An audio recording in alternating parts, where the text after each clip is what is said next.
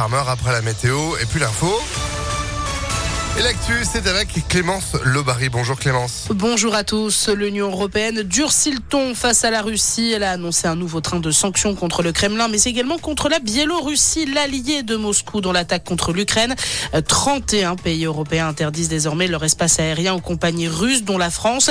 Le ministère des Affaires étrangères conseille d'ailleurs aux Français de passage en Russie et installés en Biélorussie de quitter les pays sans délai. Des médias russes ont également été interdits dans les pays de l'Union accusés de désinformation L'Union européenne qui va également financer l'achat et la livraison d'armes et d'autres équipements à l'Ukraine. C'est une première historique. De son côté, la Russie brandit la menace nucléaire. Vladimir Poutine a annoncé la mise en alerte de sa force de dissuasion nucléaire.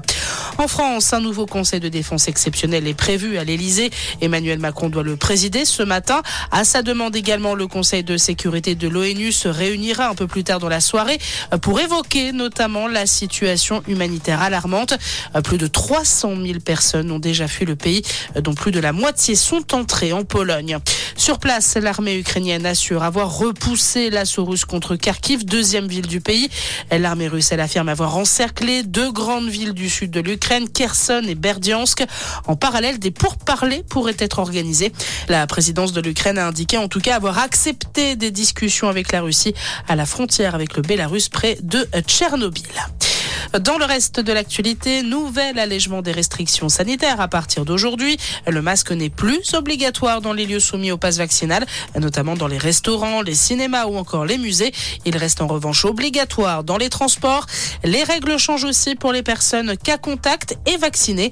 Désormais, un seul test est nécessaire deux jours après avoir été déclaré cas contact au lieu de trois actuellement. On termine avec un mot de football. Lille est allé battre Lyon hier soir en clôture de la 26e journée de Ligue 1, score final 1-0.